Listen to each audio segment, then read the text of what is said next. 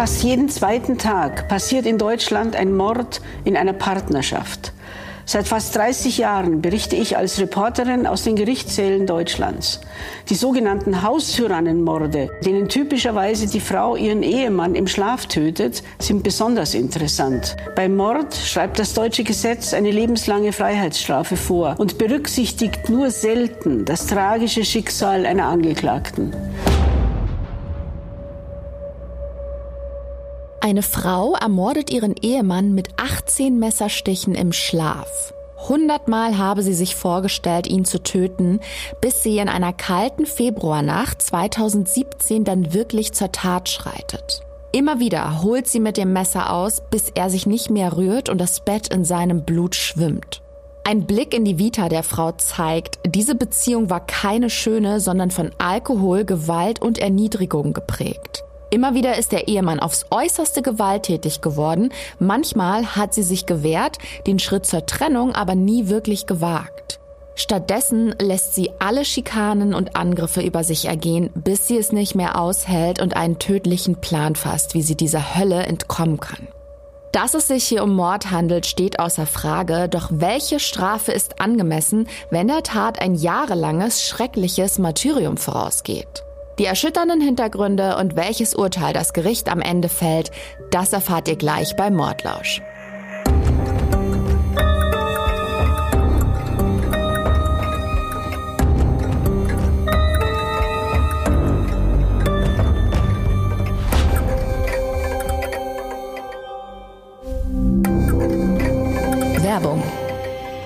Crime Podcasts sind ja extrem angesagt und das zu Recht, wie ich finde. Für alle Fans von echten Verbrechen, die auch unterwegs nicht auf eine spannende Geschichte verzichten wollen, sind Podcasts natürlich perfekt. Aber nichts geht über einen entspannten Fernsehabend oder ein Wochenende lang Binge-Stream. Und da kommt unsere neueste Empfehlung ins Spiel. Mit Discovery Plus ist nämlich ein neuer Streaming-Dienst an den Start gegangen, der euch mit Real-Life-Entertainment versorgt. Die Auswahl an True Crime-Formaten lässt eure Herzen ganz bestimmt höher schlagen. Von dunklen Geheimnissen, Lügen und Skandalen wie Queen of Meth oder Ken und Barbie Killers bis hin zu berühmten Verbrechen wie Lady Gucci, Mordlausch-Fans Fans kommen bei Discovery Plus voll auf ihre Kosten. Das Ganze gibt es schon ab 3,99 Euro im Monat, also geht jetzt auf discoveryplus.de und stöbert durch das riesige True Crime Angebot. Wir wünschen euch eine angenehme Unterhaltung und natürlich findet ihr wie immer alle Infos auch nochmal in unseren Show Notes. Hi, ihr Lieben, herzlich willkommen zu einer neuen wohlverdienten Runde Mordlausch. Hier ist wieder eure Gollner und wenn ihr mich jetzt sehen könntet, ich sitze hier und strahle weit über beide Ohren. Es gibt nämlich was zu feiern. Das hier ist unsere 50. Mordlausch-Folge. Ja, unfassbar, wie schnell die Zeit vergangen ist und wie viele abgründige und fesselnde Geschichten wir bisher schon gemeinsam verfolgt haben. Ich und mein Team, wir freuen uns mega über euren treuen Support, eure netten Grüße und auch euer Feedback in den letzten anderthalb Jahren. Also ein herzliches Dankeschön geht an dieser Stelle raus an all unsere lieben Lauscherinnen und Zuhörer, die jede Woche mitfiebern. Und ich sag einfach mal, auf die nächsten 50 Folgen. Zur Feier des Tages habe ich heute einen ganz besonderen Fall rausgesucht und damit bekommt meine euphorische Stimmung auch gleich einen ordentlichen Dämpfer. Es geht um einen Mordfall, der sich vor fünf Jahren im Süden Deutschlands ereignet und mich auch eine ganze Weile nicht losgelassen hat. In einer kleinen, ruhigen Gemeinde tötet eine Frau ihren wehrlosen Mann im Schlaf und will ihn danach zerstückeln und die Körperteile in einem Wok verbrennen. Ja, ihr habt richtig gehört. Was wie ein gruseliger Crime-Thriller klingt, den man sich zu Halloween abends auf der Couch reinziehen würde, hat sich tatsächlich so in Baden-Württemberg zugetragen. Und diese Geschichte ist so viel mehr als nur eine schreckliche Bluttat. Es ist ein Beziehungsdrama, eine Milieustudie und erzählt von den Abgründen, die in manchen Menschen schlummern und über die sie irgendwann komplett die Kontrolle verlieren. Vorab noch zwei wichtige Hinweise. Aus Gründen der Diskretion werde ich nicht die echten und vollen Namen der Täterin, des Opfers oder von deren Angehörigen nennen. Und heute geht es unter anderem auch um Gewalt an Frauen. Wer sich damit nicht auseinandersetzen möchte oder kann, lässt diese Folge am besten aus. Die Tötung eines Menschen ist der schwerste Tabubruch und das schlimmste Verbrechen überhaupt. Ich denke, da sind wir uns alle einig. Einer Person das Leben zu nehmen, lässt sich durch nichts wiedergutmachen. Heute wird es um einen sogenannten Haustyrannenfall gehen. Einige von euch wissen sicherlich noch aus anderen Mordlauschfolgen, was sich dahinter verbirgt. Ich erkläre trotzdem noch mal ganz kurz, wann man von einem Haustyrannenmord spricht. Und zwar, wenn eine Frau ihren Lebensgefährten tötet, weil sie keinen anderen Ausweg sieht, um sich aus der Partnerschaft zu befreien. Häufig spielen jahrelange häusliche oder psychische Gewalt in diesen Beziehungen eine Rolle. Die Frau fühlt sich ständiger Bedrohung ausgesetzt und hat Angst um Leib und Leben. Deswegen tötet sie ihren Partner. Nun schreibt das Gesetz bei Mord in Deutschland grundsätzlich eine lebenslange Freiheitsstrafe vor. Und hier wird's dann interessant, denn bei diesen Haustyrannenfällen muss geprüft werden, ob das denn überhaupt die angemessene Strafe ist. Also wenn der Tat so tragische Umstände wie jahrelange Gewalt, Schläge und Erniedrigung vorausgehen. Die Bewertung solcher Tötungsdelikte ist schwierig und mega komplex. Das ist mir auch bei den Recherchen zu diesem Fall wieder aufs Neue bewusst geworden. In unserem Fall ist für die Polizei und Staatsanwaltschaft eigentlich von Beginn an klar, dass es hier zu einem Mordverfahren kommen wird. Und ich hatte es ja eben schon gesagt, diese Haustyrannenfälle zeichnet aus, dass sie zunächst dem äußeren Anschein nach als Mord daherkommen. Es also typische Mordmerkmale gibt. Oft wird das Opfer zum Beispiel von hinten angegriffen oder im Schlaf überrascht und dann getötet, so wie auch in dem heutigen Fall. Und damit ist das Mordmerkmal der Heimtücke verwirklicht. Was der Täterin, nennen wir sie Barbara M., konkret vorgeworfen wird, steht in der Anklageschrift und daraus lese ich euch kurz einen Auszug vor. Nach dem Ergebnis der Ermittlungen ist davon auszugehen, dass die Angeschuldigte bei der Straftat zum Nachteil ihres Ehemannes heimtückisch gehandelt hat unter Ausnutzung seiner Arg- und Wehrlosigkeit, da sie abwartete, bis er schlief und dann zustach. Der Strafbestand des Mordes nach 211 StGB ist daher erfüllt. Die Angeklagte wird daher beschuldigt, heimtückisch einen Menschen getötet zu haben, strafbar als Mord nach 211 StGB. Ja, ein Hoch aufs Juristendeutsch. Barbara M. wird also wegen heimtückischen Mordes angeklagt. Eine Option, eine drohende lebenslange Freiheitsstrafe abzuwenden, wäre eine Verkürzung der Strafe im Rahmen der sogenannten Rechtsfolgenlösung.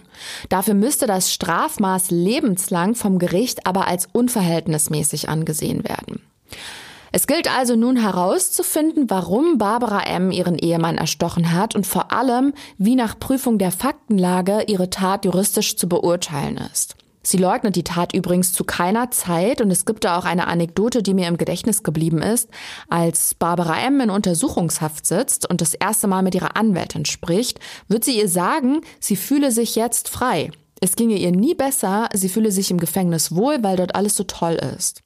Wie die Anwältin hat mich diese Aussage total fassungslos gemacht, denn man fragt sich ja da, was muss diese Frau durchgemacht und alles erlebt haben, dass sie in einer Zelle sitzt und sagt, hier sei alles spitze. Um das auch nur ansatzweise zu verstehen, müssen wir einen Blick in das Leben und die Vergangenheit der Täterin werfen. Barbara wird Mitte der 60er Jahre, wahrscheinlich 1965 oder 66 geboren und hat ihre Kindheit in einem kleinen Dorf nahe Mannheim verbracht. Die Eltern führen damals ein nettes kleines Café. Der Vater ist gelernter Konditor. Dementsprechend lecker sind auch die Torten, die man dort probieren kann. Der Laden läuft gut, was aber natürlich auch lange und stressige Arbeitstage für die Eltern bedeutet. Als Kind hat Barbara ein sehr inniges und warmes Verhältnis zu ihrem Vater. Sie haben sich sehr gut verstanden. Er hat sich trotz des turbulenten Alltags zwischendurch Zeit für seine Tochter genommen und sie zum Beispiel mit kleinen Leckereien aus dem Laden überrascht. Die Mutter ist dagegen eher distanziert und kühl. So beschreibt die Angeklagte zumindest die Beziehung später im Verfahren. Die Mutter zeigt nicht so recht Interesse an ihrer Tochter. Wichtig ist für sie eher, was die Nachbarn denken, also die Außenwirkung. Aber zu ihrer Verteidigung, auch sie arbeitet sehr viel und hat auch deswegen wenig Zeit für die kleine Barbara. Was ich vielleicht noch erwähnen sollte, der Vater hat ein Alkoholproblem. Er trinkt sehr viel und das auch heimlich in der Backstube während der Arbeitszeit. Allerdings ist er wohl nie ausfällig oder aggressiv oder so geworden. 1991 übernimmt dann Barbara mit Mitte 25 das Café ihrer Eltern. Die junge Frau ist mit dem Laden allerdings völlig überfordert. Außerdem spürt sie einen immensen Druck seitens der Eltern, dem Familienvermächtnis gerecht zu werden. Ob die Erwartungen der Eltern wirklich sehr hoch waren oder es ihre subjektive Wahrnehmung war, ist leider nicht ganz klar. Auf jeden Fall geht das Ganze nicht sehr lange gut. Nach der Übernahme muss sie den Laden recht schnell schließen, weil er sich nicht mehr hält. Etwa ein Jahr darauf stirbt dann auch noch ihr geliebter Vater. Die junge Frau hat also zwei Schicksalsschläge in kürzester Zeit zu verarbeiten und das fällt ihr nicht besonders leicht. Sie versucht den Schmerz und die ganzen Probleme im Alkohol zu ertränken. Sie greift immer öfter zur Flasche und betrinkt sich, woraus sich dann auch eine richtige Sucht entwickelt, die sie, das kann ich hier schon mal vorwegnehmen, ihr ganzes Leben begleiten wird. Die folgenden zwei Jahre sind dann eine sehr schwierige Phase für Barbara. Der Alkohol ist nun ihr ständiger Begleiter. Sie kommt nicht davon los. Ein wenig aufwärts geht es erst wieder, als sie mit ihrem damaligen Freund eine Familie gründet. 1994 kommt ihre Tochter, ich nenne sie einfach mal Sabrina, zur Welt. Während der Schwangerschaft und auch die Jahre danach rührt Barbara keinen Alkohol an. Ihre Tochter ist ihr ein und alles. Das Leben meint es endlich mal gut mit ihr und sie sieht nun etwas optimistischer in die Zukunft. Sie geht einem geregelten Alltag nach, arbeitet, kümmert sich um ihre Tochter und bleibt, wie gesagt, auch einige Zeit nach der Geburt abstinent. Der Traum von der glücklichen Familie scheint sich für sie tatsächlich zu erfüllen.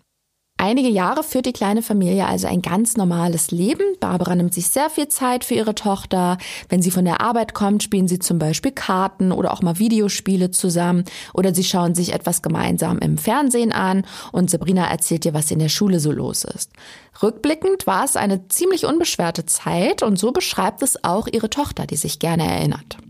Wenn meine Mutter nüchtern war, dann ähm, hat sie auch sehr viel mit mir unternommen, schon als Kind. Ähm, ist mit mir, als ich klein war, viel an See, ins Schwimmbad spazieren gegangen und wir hatten eigentlich immer viel Spaß auch zusammen.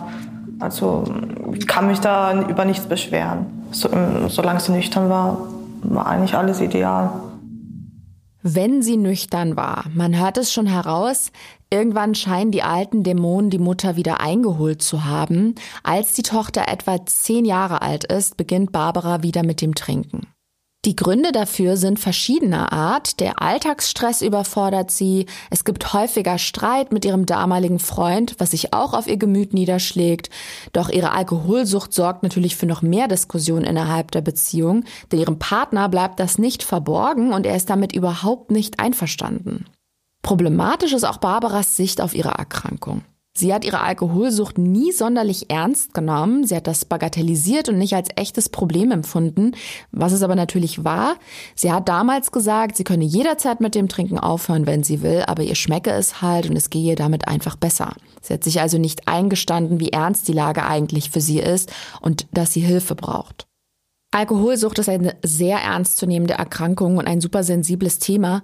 Umso erschreckender finde ich die Zahlen, auf die mein Team und ich bei unserer Recherche gestoßen sind. Laut dem Bundesministerium für Gesundheit konsumieren 7,9 Millionen Menschen in Deutschland zwischen 18 und 64 Jahren Alkohol in einem Rahmen, der bereits als gesundheitlich riskant eingestuft wird. Ein problematischer Alkoholkonsum ist sogar bei etwa neun Millionen dieser Altersgruppe zu betrachten.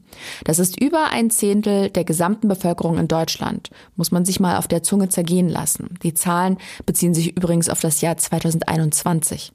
Jährlich werden in Deutschland im Durchschnitt pro Kopf rund 10 Liter reinen Alkohols konsumiert. Dass übermäßiger Alkoholkonsum einer der wesentlichen Risikofaktoren für zahlreiche chronische Erkrankungen und auch Unfälle ist, brauche ich gar nicht erst erwähnen. Worauf das Bundesministerium für Gesundheit auch hinweist, ist die Haltung der Gesellschaft gegenüber Alkohol, dieses nämlich weitgehend unkritisch positiv. Gegenüber den Vorjahren zeichnet sich zwar eine leicht rückläufige Tendenz im Alkoholkonsum ab, vor allem bei den Teenagern und jungen Erwachsenen, dennoch liegen wir im internationalen Vergleich weiterhin im oberen Zehntel. All das könnt ihr gern nochmal für euch studieren. Wir verlinken euch die Quellen in den Show Notes. Falls euch das Thema selbst betrifft oder ihr Verwandte oder Freunde kennt, die Probleme haben und ihr nicht weiter wisst, es gibt zum Glück viele Hilfsangebote und Anlaufstellen für Betroffene. Ihr seid nicht allein. Zum Beispiel findet ihr Hilfe auf den Seiten der deutschen Hauptstelle für Suchtfragen. Dort gibt es ein Suchthilfeverzeichnis. Da gibt man die Postleitzahl ein und dann werden alle Anlaufstellen im Umkreis angezeigt mit Telefonnummer, Adresse und Website. Ansonsten gibt es natürlich auch noch die bundesweite Sucht- und Drogen-Hotline. Die erreicht ihr unter der Telefonnummer 01806 313031. Sie bietet telefonische Beratung, Hilfe und Informationen durch erfahrene Fachleute aus der Drogen- und Suchthilfe. Auch hier packen wir euch die Links und die Nummer nochmal in die Show Notes. Vergebt mir, dass ich so ausgeholt habe, aber es war mir jetzt ein Anliegen, mal darüber zu reden. So, jetzt zurück zu unserem Fall. Barbara gesteht sich also nicht ein, dass sie eigentlich Hilfe braucht. Und auch wenn sie anderer Meinung ist, sie hat keine Kontrolle über ihre Sucht. Und die bestimmt erneut ihr Leben und sie tut auch nichts, um dagegen anzugehen. Für die kleine Familie ist es eine immense Belastungsprobe. Es kommt dann, wie es kommen muss. Die Beziehung mit ihrem Freund geht in die Brüche. Und wieder zieht es ihr den Boden unter den Füßen weg, was sie nur noch mehr an die Flasche bindet. Auch der damalige Partner wird im Zuge der späteren Ermittlungen befragt. Leider können wir in das Gespräch nicht reinhören, aber der einen oder dem anderen wird sicherlich die Kriminalpsychologin Lydia Benecke etwas sagen. Sie hat sich auch mit unserem Fall befasst und kann uns zumindest erzählen, wie die Beobachtungen des ehemaligen Lebensgefährten einzuordnen sind und was für Schlüsse sie zulassen. Spätestens mit Mitte 20 wurde eine Persönlichkeitsveränderung, die schleichend immer mehr zunahm, festgestellt. Und das ist sehr wichtig für die Informationen, die später auch der Gutachter relevant fand. Man spricht da auch von einem kontinuierlichen Umbau der Persönlichkeit aufgrund eben einer sehr, sehr langen Suchterkrankung. Das Wesen des Menschen verändert sich. Und diese Veränderung, die natürlich Menschen kennen, wenn sie Alkohol trinken, dann enthemmt das und das kann auch die Reizbarkeit erhöhen. Die sind aber über viele Jahre eines schweren Alkoholkonsums irgendwann wirklich auch ausschlaggebend dafür, dass der Mensch sich verändert. Er ist nicht mehr der Mensch, der er vorher war. Man weiß ja, dass zu viel Alkohol für die Persönlichkeitsentwicklung nicht unbedingt förderlich ist, aber dass da ein kompletter Umbau des eigenen Selbst stattfinden kann, wusste ich nicht. Und ich finde es ehrlich gesagt auch mega beunruhigend. Den vorerst absoluten Tiefpunkt markiert dann das Jahr 2009, denn da verliert Barbara dann auch noch den letzten und eigentlich wichtigsten Menschen in ihrem Leben. Ihre Tochter Sabrina, die mittlerweile 15 Jahre alt ist, möchte nicht mehr bei ihr wohnen. Sie zieht zu ihrem Vater in den Nachbarort. Barbara kann das nicht verhindern, bringt es aber auch nicht übers Herz, das Zimmer ihrer Teenie-Tochter auszuräumen. Alles bleibt an seinem Platz und wird nicht verändert, vielleicht auch in der Hoffnung, die Tochter würde bald wieder zurückkommen wollen. Was aber nie passiert. Es ist eine dunkle und schlimme Zeit für sie, da ihre Tochter nun beim leiblichen Vater lebt, ist Barbara ganz allein. Sie hat das Gefühl, alles verloren zu haben, was ihr jemals wichtig war, und sie kommt auch nicht wieder auf die Füße. Das tagtägliche Leben in Verzweiflung und Einsamkeit gibt ihrer Sucht neuen Auftrieb und der Alkohol gewinnt nun endgültig die Oberhand. Man denkt eigentlich, es kann nicht noch schlimmer werden, aber Barbara stürzt komplett ab. Durch das Trinken verliert sie als nächstes ihre Arbeit und am Ende sogar das Dach über ihrem Kopf. Sie hat keine Bleibe mehr und driftet immer mehr ab. Sie konsumiert Alkohol bis zur Bewusstlosigkeit, lässt sich mit gewalttätigen Männern ein und führt ab jetzt mehrere Jahre ein Leben abseits der Gesellschaft. Ihren Tag verbringt sie größtenteils auf der Straße. Und so merkwürdig es klingt, aber genau in dieser Zeit lernt sie dann jemanden kennen, der ihr neue Hoffnung schenkt. Sie verliebt sich in einen Mann, in das spätere Opfer, nennen wir ihn Martin M. Er ist ein paar Jahre jünger als Barbara und auch mit ihm hat es das Schicksal bisher nicht sonderlich gut gemeint.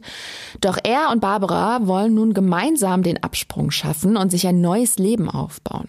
Sie heiraten am 10. November 2014. Auch ihre Tochter Sabrina erfährt von der Trauung. Sie ist zwar nicht bei der Hochzeit dabei, aber sie kann uns etwas mehr über Martin M. erzählen.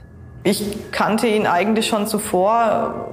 Wie soll ich das erklären? Das war halt so einer, der den kannte man einfach, so einen kleinen Ort, der halt mit dem Bierchen im Park hockt.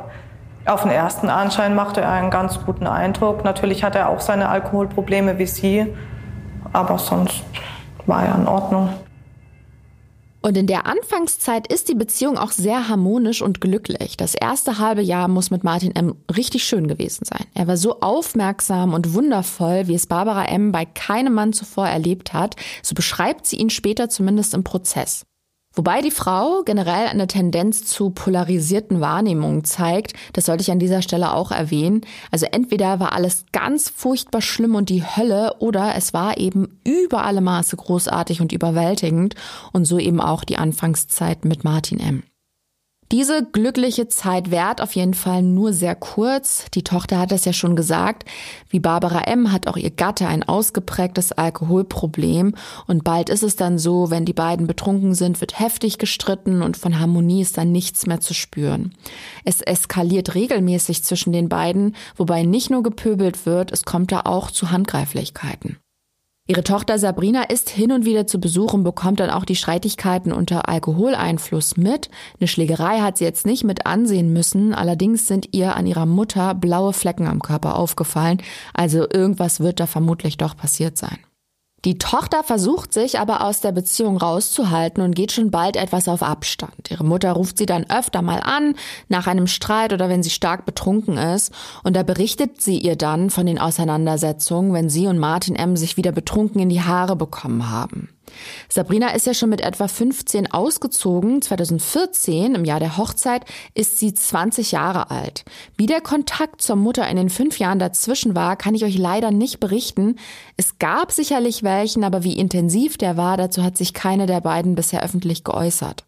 Ich stelle mir das ja unfassbar schwer vor, als Tochter das mit anzusehen. Also wenn die eigene Mutter sich so zugrunde richtet, ihre eigene schwerwiegende Alkoholerkrankung leugnet und sich auch keine Hilfe sucht. Ich vermute mal, sie hat sich da aus reinem Selbstschutz zurückgezogen. Irgendwann kann man bei den Ems eigentlich schon von Alltagsgewalt sprechen. Täglich gibt es Auseinandersetzungen und Wortgefechte, in denen beide ihren Aggressionen freien Lauf lassen. Und zunächst fällt das erstmal nur dem direkten Umfeld auf bis eines Abends die Situation so eskaliert, dass Polizei und Notarzt zum Haus des Ehepaars gerufen werden. Draußen stehen parkende Einsatzwagen mit Blaulicht. In der Wohnung sitzt eine aufgelöste Barbara M. am Küchentisch, die hysterisch weint, während neben ihr Sanitäter den Ehemann erst versorgen, bevor der dann ins Krankenhaus transportiert wird. Auch vor Ort sind Kriminaltechniker, die ein Messer in einem Plastikbeutel sichern. Tja, was ist hier passiert? Barbara und Martin M. sind an diesem Abend stark alkoholisiert und es entfacht wie so oft ein Streit wegen irgendeiner Nichtigkeit. Er schlägt ihr brutal ins Gesicht, worauf sie sich zur Wehr setzt. Sie greift ein großes Küchenmesser und sticht ihrem Ehemann damit zweimal in den Rücken. Dafür wird Barbara M. später vom Amtsgericht Schwetzing auch zu einer Freiheitsstrafe verurteilt, die allerdings zur Bewährung ausgesetzt wird. Auch gegen ihren Mann Martin M. wird ein Verfahren eingeleitet. Der Vorwurf ist hier vorsätzliche Körperverletzung. Das wird allerdings schnell wieder eingestellt, da Barbara M. auf das Stellen eines Strafantrags verzichtet. Mit dem Messer rumfuchteln, um jemanden einzuschüchtern, ist das eine. Damit aber tatsächlich zustechen, was völlig anderes. Und darauf werde ich jetzt hier mal ganz kurz genauer eingehen, denn die spätere Tat verübt Barbara M. ja auch mit einem Messer. Laut statistischen Erhebungen seitens der Behörden, zum Beispiel in den USA, werden über 30 Prozent der von Frauen begangenen Morde mit einer Stichwaffe begangen. Ein Drittel der Täterin greift also zu einem Messer oder ähnlichem. Doch um so eine Waffe überhaupt einzusetzen, braucht es echt viel Überwindung. Bevor jemand mit einem Messer einen anderen Menschen angreift, muss schon eine gewisse Hemmschwelle durchbrochen werden. Und man kann sagen, dass die meisten Menschen da eine natürliche Sicherung eingebaut haben. Was es im Fall von Barbara M. nun bedeutet, diese Hemmschwelle zu überwinden, das kann uns die Gerichtsreporterin Gisela Friedrichsen erklären. Ihr kennt sie bestimmt schon aus der ein oder anderen Folge. Auch sie hat sich mit dem Fall eingehend befasst und leitet aus diesem Angriff Folgendes ab. Bei ihr kann man sehen, dass sie diese, diese Idee, äh, sich mit dem Messer zur Wehr zu setzen, einmal gedacht hat oder einmal im Kopf äh, hat und das ist im Kopf oder im Hinterkopf drin. Und wenn diese Situation wiederkommt, dann ist es für sie die, die Lösungsmöglichkeit. Ich nehme wieder ein Messer. Nicht, das ist eine, eine Vorgestalt der, der späteren Tat, äh, die noch nicht so schlimm ist, aber immerhin sie ist, sie ist im Kopf drin. Und äh, sie folgt sozusagen den Gleisen, die da mal angelegt sind, auf denen, auf denen fährt ihr Zug weiter ja, bis dann eben zu der endgültigen Tat kommt. Ja, ich finde, das klingt erstmal plausibel. Der Gedanke, in einer eskalierenden Situation erneut zum Messer zu greifen, ist für Barbara M. also nicht mehr abwegig. Das sind jetzt wieder reichlich Informationen meinerseits gewesen. Ich trage mal schnell zusammen, was bisher passiert ist. Barbara M. hat seit Jahren ein Alkoholproblem, weswegen ihr Partner sich von ihr trennt und ihre Tochter zu ihrem Vater zieht. Nach einigen Jahren auf der Straße lernt sie ihren späteren Ehemann Martin M. kennen. Auch er ist schwer alkoholabhängig und die Ehe ist von Gewalt, Demütigung und heftigen Streitereien geprägt. Bei einer Auseinandersetzung wehrt sich Barbara M. irgendwann gegen ihren Gatten und geht mit einem Messer auf ihn los. Sie sticht Martin M. in den Rücken, der überlebt den Angriff, aber Beide bleiben trotzdem zusammen und leben weiterhin in der gemeinsamen Wohnung. Doch natürlich kommen auch hier wieder die Fragen auf, wie konnte es überhaupt so weit kommen? Warum ist sie geblieben? Warum hat sie sich keine Hilfe gesucht? Hilfe von außen wurde mehrfach angeboten. Warum hat sie dieses Martyrium nicht schon selber früher beendet? Möglichkeiten hätte es gegeben. Ich bin ja bereits in anderen Fällen hier bei Mordlausch auf die Problematik eingegangen. Warum suchen sich Menschen keine Hilfe, wenn sie von häuslicher Gewalt durch den Partner oder auch die Partnerin betroffen sind? Die Gründe sind so zahlreich wie verschieden. Auch Barbara M. wurde von mehreren Seiten Unterstützung und Hilfe angeboten, die sie aber nicht annimmt. Vor allem ihre Tochter Sabrina bittet sie inständig, den gewalttätigen Ehemann zu verlassen. Irgendwann gibt sie sogar dem Drängen ihrer Tochter nach und begibt sich in ein Frauenhaus, doch dort hält sie es nicht lange aus. Sie will zurück zu ihrem Gatten und zieht kurze Zeit später eben wieder in die gemeinsame Wohnung. Sozusagen zurück in einen Teufelskreis der Gewalt, aus dem es keinen Ausweg gibt. Bei Barbara M. ist eine gewisse Zerrissenheit und Ambivalenz zu beobachten, die allerdings schon an Selbstzerstörung grenzt, wenn ihr mich fragt. Was ich damit meine, kann die Kriminalpsychologin Lydia Benecke, die wir vorhin schon gehört haben, noch mal besser erklären. Die hat diese Tatsache wie folgt analysiert. Sie hat immer wieder einerseits diesen Mann angezeigt, andererseits selbst krasse Gewalt kurzzeitig gegen ihn ausgeübt und doch immer allen Menschen gegenüber, auch der Polizei, die vorbeikam, auch ihrer Tochter gegenüber gesagt, nein, ich kann ihn nicht so richtig verlassen. Teilweise hat sie es damit begründet, dass sie Angst vor ihm habe. Aber sie hat auch immer wieder gesagt, sie liebe ihn, sie wolle nicht weg. Sie wolle auch nicht, dass er sich trennt. Das bedeutet, sie war ambivalent. Sie wollte die Beziehung mit ihm nicht, wenn es schlimm war, aber eigentlich wollte sie die Beziehung mit ihm in den kurzen Phasen, in denen es, so wie sie beschrieb, sehr schön war. Nur dass diese positiven Phasen immer kürzer wurden und irgendwann die schlimme Phase nicht mehr aufhörte. Die Gewalt, die Martin M. in der Beziehung an den Tag legt, erreicht dann wenig später nochmal eine völlig neue Dimension. Die Übergriffe werden immer zügelloser. Er weckt sie nachts, indem er Zigaretten auf ihre Haut ausdrückt. Er schlägt ihr die Zähne aus, wirkt sie, droht sie umzubringen und lauter solche furchtbaren Sachen. Ihr Körper ist mittlerweile übersät von Verletzungen und Blessuren. Doch sie erträgt die Gewalt und bleibt bei ihm, obwohl sie auch furchtbare Angst vor ihm hat. Sie hofft einfach, dass ihr Ehemann sich doch noch irgendwann zum Guten ändert und wieder so lieb und nett zu ihr ist, wie er es damals war, als sie zusammengekommen sind. Das ist ja immer die Sache, die für Außenstehende besonders schwierig nachvollziehbar ist. Natürlich sollte man an das Gute im Menschen glauben und soweit wir wissen, hat er vor Barbara M. immer beteuert, er würde sich bessern. Doch es ist immer nur bei Versprechungen geblieben. Martin M. hat zu keiner Zeit ernsthafte Versuche unternommen, eine Therapie zu beginnen oder seine Probleme in Angriff zu nehmen. Und egal wie heftig es zwischen den beiden zur Sache geht, das Ehepaar versöhnt sich danach wieder. Der ständige Alkoholkonsum hat die zwei völlig abstumpfen lassen, als hätten sie akzeptiert, dass sie nur auf diese Art zusammen sein können. Eine Wende ist auf jeden Fall nicht in Sicht, was das Umfeld des Paares anscheinend längst erkannt und akzeptiert hat. Vor allem Barbara Ems Tochter Sabrina. Sie hat ja relativ früh entschieden, sich aus der unsteten Beziehung ihrer Mutter rauszuhalten. Warum, das kann sie uns auch noch mal selbst erklären. Ich konnte jetzt auch nicht verstehen, warum ihr Mann das so hinnimmt und er ist ja weiterhin mit ihr zusammengeblieben, obwohl sie ihn mit dem Messer attackiert hat und sie ist weiterhin mit ihm zusammengeblieben, obwohl er sie geschlagen hat sie hatten beide ihre Streitigkeiten und ich wollte damit einfach nichts zu tun haben. Wahrscheinlich hätte man sich ausmalen können, dass da auch was Schlimmeres passiert, aber ich habe mich da eigentlich komplett rausgehalten. Es sind zwei erwachsene Menschen und die können, müssen selbst für sich entscheiden, ob sie noch trotzdem zusammenbleiben möchten. Tja, Barbara M. konnte nicht von diesem Mann lassen und er auch nicht von ihr. So schrecklich das klingt, aber vermutlich sind die regelmäßigen Auseinandersetzungen Teil des Alltags geworden. Und beiden erscheint es mittlerweile undenkbar, ein Leben ohne einander zu führen, obwohl das Klima eigentlich völlig vergiftet ist. Doch irgendwann ist dann der Punkt erreicht, an dem Barbara M. die Zustände nicht mehr aushält. Etwas muss sich ändern, egal wie, aber statt vielleicht in einer Nacht- und Nebelaktion einfach zu verschwinden, überlegt sie sich einen ziemlich bizarren Plan. Sie fasst ganz bewusst den Entschluss, ihren Ehemann zu töten. Und zwar will sie ihn erstechen. Mit einem Messer. Sie kauft zwei Tage vor der Tat in einem Supermarkt ein elektrisches Sägemesser. Also so ein Ding, womit man Braten zerlegen oder Scheiben davon abschneiden kann. Am Tattag selbst ist sie wohl noch unschlüssig, ob sie ihren Plan wirklich durchziehen soll. Das erzählt sie zumindest ihrer Anwältin. Es keimt kurz vor der besagten Mordnacht nochmal die Hoffnung in ihr auf, die Beziehung könnte sich doch noch irgendwie zum Guten wenden. Sie will ihrem Ehemann noch eine Chance geben. Am Abend des 1. Februars 2017 wartet sie deshalb auf ihn, bis er nach Hause kommt. Sie will mit ihm reden und ist guter Dinge.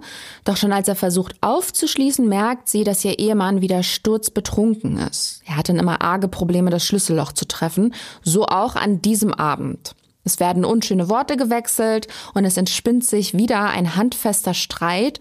Und was da genau passiert ist, kann uns die Anwältin der Angeklagten, Miriam Weiß, schildern.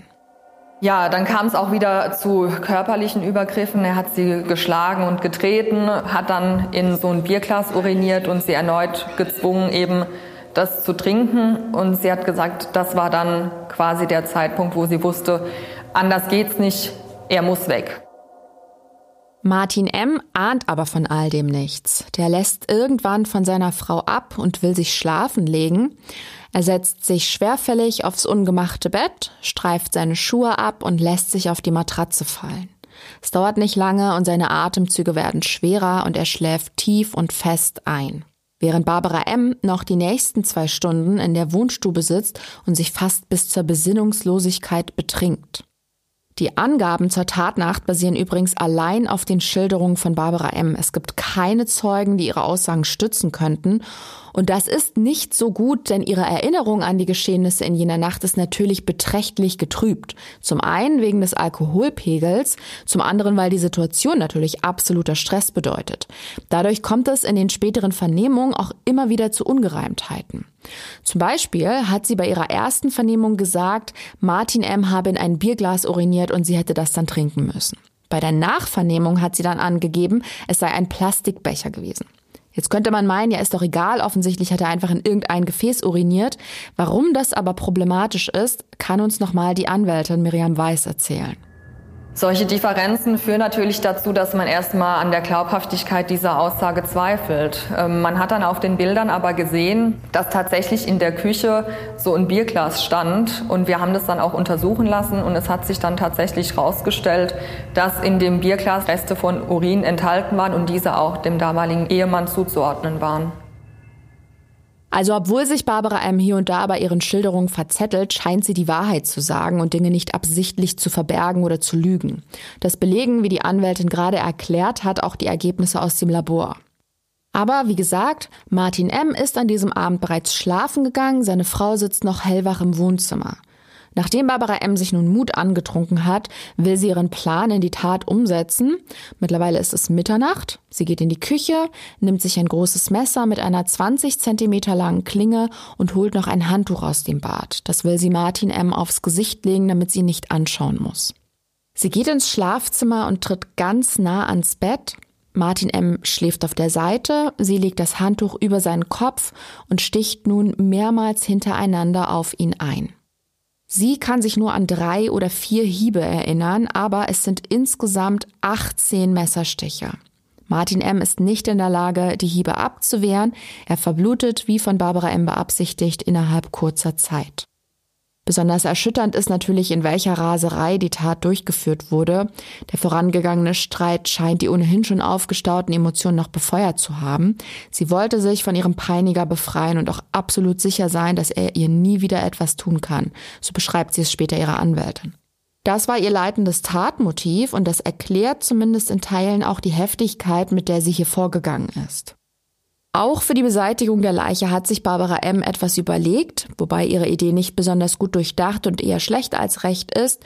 Sie will die Leiche ins Badezimmer ziehen, dort in die Wanne hieven und sie dann mit Hilfe des gekauften Elektromessers in Stücke zerlegen. Diese will sie dann im Wok mit reichlich Spiritus nach und nach verbrennen. Sie scheitert allerdings schon beim Versuch, den leblosen Körper ins Bad zu ziehen, also beginnt sie mit der Zerlegung im Schlafzimmer, wobei sich auch das schwieriger gestaltet, als sie es sich vorgestellt hat. Sie schafft es, nach einiger Zeit einen Fuß abzutrennen, den sie dann später versucht, mit Brennspiritus in einem Wok zu verbrennen, was allerdings misslingt. Ihr Vorhaben, die Leiche ihres Ehemanns auf diese Weise loszuwerden, kann sie nicht umsetzen. In ihrer Verzweiflung ruft sie dann immer wieder ihre Tochter Sabrina an, die aber nicht rangeht. Sabrina kennt dieses Verhalten zur Genüge. Ihre Mutter hat wohl öfter mehrmals hintereinander angerufen, also denkt sie sich gar nichts dabei. Am nächsten Tag versucht Barbara M. wieder ihre Tochter zu erreichen und die geht dann auch irgendwann ans Telefon und da bittet ihre Mutter, sie sofort vorbeizukommen. Es sei wohl sehr wichtig. Sie hat ihr da aber nicht verraten, was in den letzten 24 Stunden passiert ist. Sie soll nur einfach bitte sofort zu ihr kommen. Das macht Sabrina dann auch. Sie fährt zu ihrer Mutter, um nach dem Rechten zu sehen. Und was sie dort erwartet, erzählt sie uns kurz selbst. Sie hat dann die Tür aufgemacht, auch total aufgelöst. Sie kam mir dann schon sehr durch den Wind vor. Man hat auch gleich auf ihrem T-Shirt Blutflecken gesehen, was jetzt im ersten Moment jetzt nicht genau darauf hindeuten musste, weil es jetzt nicht so ungewöhnlich war. Ich hatte dann auch irgendwie nach, aus Reaktion nach links geschaut, ähm, wo sich das Schlafzimmer befindet. Da war dann die Tür halb offen und dann hat man da auch schon jemand liegen sehen. Also zum Teil die Füße hatte ich dann von ihrem Mann gesehen, dass er da ungewöhnlich liegt und mir dann auch schon im Hinterkopf gedacht, was dann der Fall ist. Barbara M. lässt ihre Tochter in die Wohnung und erklärt ihr erneut, dass sie Hilfe bräuchte. Er sei zu schwer, sie bekomme ihn nicht klein. Sie soll eben helfen, ihn in die Badewanne zu befördern, damit sie ihn verbrennen kann. Die Tochter ist erstmal total perplex und versteht gar nicht, was ihre Mutter da redet. Unter dem Vorwand, es geht ihr nicht gut, will sie die Wohnung verlassen und läuft Richtung Tür, aber ihre Mutter rennt ihr hinterher und will sie davon abhalten. Sie bittet sie erneut, eben nicht zu gehen, sondern ihr zu helfen und bloß nicht die Polizei zu rufen. Mutter und Tochter diskutieren, bis Barbara M. ihre Tochter dann schließlich doch gehen lässt. Was der durch den Kopf gegangen ist, als sie die Wohnung endlich verlassen konnte und was sie dann gemacht hat, erzählt sie uns am besten auch nochmal selbst dem Moment wusste ich auch nicht, was soll ich machen, Polizei. Ich wusste ja auch nicht genau, was war. Und habe dann erstmal meinen Vater angerufen. Dann habe ich meinem Vater gesagt, dass ich halt glaube, dass sie ihm ähm, was angetan hat. Also dass es schon besser wäre, wenn da jemand schaut. Ich glaube, dass er tot ist und ich weiß es aber nicht. Ich war auch total aufgelöst. Der Vater von Sabrina ist zunächst etwas skeptisch, aber er spürt, wie durcheinander seine Tochter ist. Irgendwas muss vorgefallen sein. Als sie ihn mit Nachdruck erneut darum bittet, die Polizei zu rufen, macht er das auch. Ich weiß ja nicht, wie ihr das findet, aber die Vorstellung, die eigene Mutter ruft an und verlangt von einem, beim Beseitigen einer Leiche mitzuhelfen, das ist echt harter Tobak. Mir tut die Tochter auf jeden Fall unfassbar leid. Ihr Vater verständigt also die Polizei, die fährt dann auch zur besagten Wohnung, verhaftet Barbara M. und sichert die Spuren. Dreieinhalb Monate nach der Tat kommt es im Mai 2017 zur Anklage. Was sich zwischen Barbara und Martin M. hinter verschlossener Tür abgespielt hat, wird nun öffentlich verhandelt und sorgt für jede Menge Schlagzeilen in der Presse. Anwältin Miriam Weiß beantragt achteinhalb Jahre wegen Totschlags in einem minderschweren Fall, obwohl Barbara M. das Tötungsdelikt zugegeben, es geplant und vorbereitet hat und die Tat zudem heimtückisch verübte, also weil das Opfer geschlafen hat und sich nicht wehren konnte. Und all das ist in jedem Fall strafschärfend zu werten. Die Anwältin versucht dennoch darzulegen, dass es sich hier um eine Kurzschlussreaktion gehandelt habe. Ihre Mandantin habe keinen anderen Ausweg aus der Höllenehe mehr gesehen. Die Staatsanwaltschaft fordert lebenslang und wir alle wissen, in Deutschland sieht das Gesetz für die vorsätzliche und heimtückische Tötung eines Menschen eine lebenslange Freiheitsstrafe vor und dass es sich in diesem Fall um einen Mord handelt, steht ja außer Frage. Es geht nun darum, wie das Gericht den Fall bewertet, nachdem alle Fakten auf dem Tisch liegen. Berücksichtigt man die jahrelange Tyrannei in der Ehe bei der Urteilsfindung oder erkennt man vielleicht auch eine verminderte Schuldfähigkeit an, bedingt durch den exzessiven jahrelangen Alkoholkonsum? Ich spanne euch nicht länger auf die Folter. Es ist tatsächlich so, dass Barbara M. für den Mord an ihrem Mann zu zwölf Jahren Haft verurteilt wird. Das Gericht sieht hier von einer lebenslangen Freiheitsstrafe ab. Durch das geplante Vorgehen und die Umsetzung ist das Gericht an die gesetzlich vorgegebene Freiheitsstrafe grundsätzlich erstmal gebunden und die lautet bei Mord halt lebenslänglich. Dennoch bekommt die Angeklagte nur zwölf Jahre und keine 15. Und das Gericht begründet dieses Urteil tatsächlich mit einer verminderten Schuldfähigkeit, bedingt durch die langjährige starke Alkoholerkrankung von Barbara M. Laut des Gutachters hat bei Barbara M. zum Tatzeitpunkt eine eingeschränkte Steuerungsfähigkeit vorgelegen, so heißt das im Juristendeutsch, und damit ist sie nur vermindert schuldfähig. Um das etwas verständlicher zu machen, lassen wir Lydia Benecke nochmal zu Wort kommen. Der Gutachter hat nachvollziehbar dargestellt, dass ihre Persönlichkeit zum Tatzeitpunkt bereits so stark durch diese jahrzehntelange Alkoholsucht verändert war, dass sie nicht mehr das Normen- und Wertegefüge hatte, was andere Menschen haben und was sie vielleicht auch als junge Frau noch hatte. Das heißt, sie hatte jetzt nicht mehr dieselben Hemmmechanismen und nicht mehr dieselben Normvorstellungen aufgrund sowohl des Alkohols, der Persönlichkeitsveränderung, der vielen Jahre von Gewalt, die immer mehr eskaliert ist, die immer mehr für sie normal wurde. Was beim Festlegen des Strafmaßes übrigens keine Rolle gespielt hat, sind die furchtbaren Zustände in der Ehe damals, die Schläge und die Erniedrigungen, die Barbara M. jahrelang erduldet hat, allein der jahrelange erhebliche Alkoholkonsum und die damit verbundenen Folgen wurden bei der Urteilsfindung berücksichtigt. Sie war ja alkoholkrank und hatte sich vor der Tat auch noch Mut angetrunken und die Frage ist durchaus berechtigt, ob sie der lebenslangen Haftstrafe entgangen wäre, wenn das nicht der Fall gewesen wäre. Nach der Urteilsverkündung zeigt sich Barbara M. erleichtert. Sie erzählt ihrer Tochter, dass sie sich über das Urteil freut, weil sie mit einer längeren Strafe gerechnet hat. Diese Freude kann ihre Tochter allerdings nur bedingt teilen, denn die macht sich so ihre eigenen Gedanken. Egal welche furchtbaren Dinge Martin M. der Mutter angetan hat, auch er hatte eine Familie, die nun um ihn trauert. Und letztendlich hätte es nie so weit kommen müssen oder dürfen. Was ist Recht und was ist gerecht? Diese Frage stellt sich in den Gerichtssälen immer wieder aufs Neue, wenn ein sogenannter Haustyrannenmord verhandelt wird.